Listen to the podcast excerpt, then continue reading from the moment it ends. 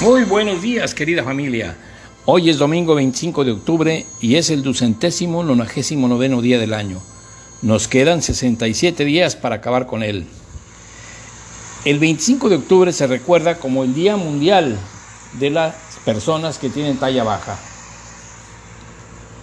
Se debe llamar como persona de talla baja a los individuos con algún tipo de enanismo.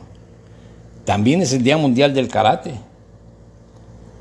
elegido por la Asamblea de la Okinawa Karate Mundial OGW en el año 2005. El objetivo de esta fecha es recordar y enseñar al mundo la tradición del karate o el camino de la mano vacía, que es como se ha traducido su nombre. Nos estamos ahogando en información, dicen, pero pasamos hambre de conocimiento. Podemos convertirnos en gigantes de la información, pero corremos el riesgo de convertirnos en enanos del conocimiento. Y ahora las efemérides nacionales. En 1916 se fundó el Partido Liberal Constitucionalista, que lanzó la candidatura de Venustiano Carranza para presidente de la República. En 1937 se creó la Secretaría de la Defensa Nacional, SEDENA.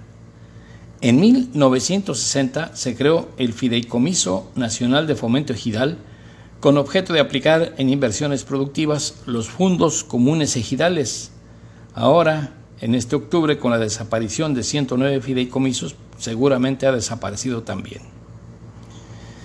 En 1825 nació Johann Strauss, compositor austriaco, de quien escuchamos esta introducción por una película que me gustó muchísimo, es una de mis favoritas, 2001, Odisea del Espacio. Está la composición se refiere a una obra de Nietzsche, a una obra que se llamó Así hablaba Zaratustra. En 1838 nació Georges Bizet, compositor francés, y en 1881 nació Pablo Picasso, pintor español. Sobre estas personalidades hay mucho que decir y en este espacio tan pequeño pues solo mencionamos. En 1971, en Nueva York, Estados Unidos, la República Popular China ingresó a la ONU.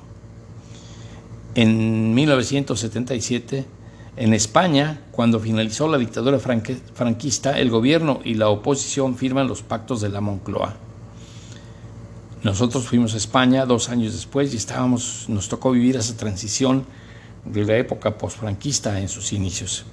En 1977, en Estados Unidos, la empresa Digital Equipment Corporation lanzó la computadora VAX.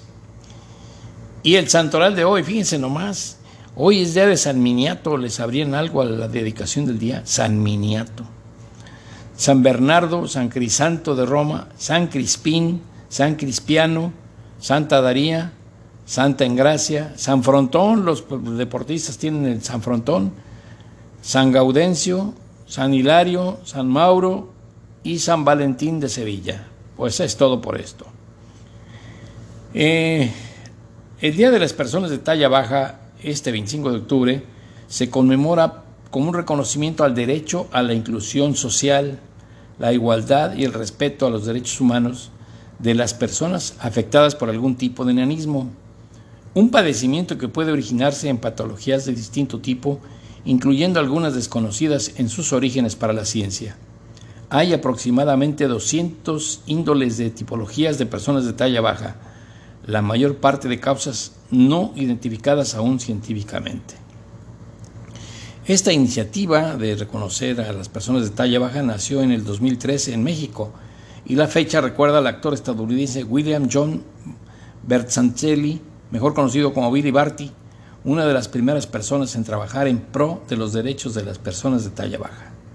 Él fue además fundador de la sociedad Little People of America, la más amplia hasta el momento a nivel internacional impulsando la igualdad de derechos y oportunidades como principios de los derechos humanos. Los términos enanismo, enano y enana se consideran agresivos y peyorativos para estas personas que son iguales a todos los demás, reciben constantes muestras de desprecio, sufriendo exclusión social, escolar, cultural y laboral. Debemos referirnos a ellas como niñas, niños, mujeres y hombres de talla baja, no enanos. También hoy es el Día Mundial del Karate. Es curioso esta dedicación.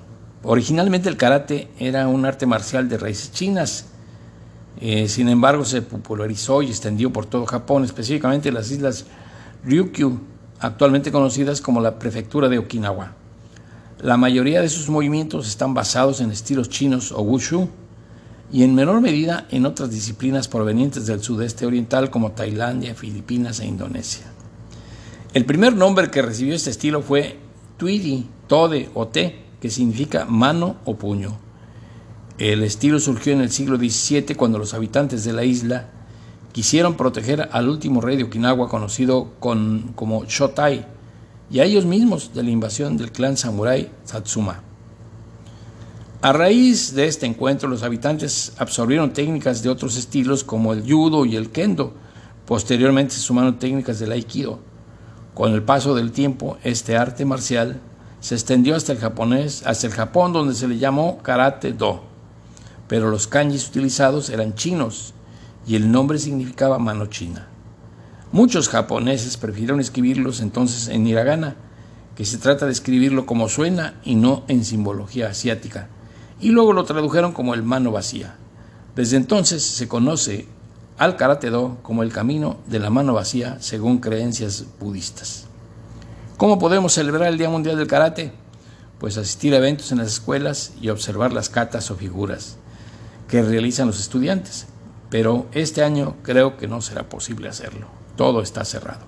Es cuanto, mi querida familia. Les agradezco su atención. Les deseo lo mejor para este día y que tengan un domingo fabuloso. Nos vemos el día de mañana. Y como en un día como hoy nació George Bizet, pues los dejo con una de sus obras más conocidas, la obertura de la ópera Carmen. Con esto sí me despido definitivamente por, por hoy.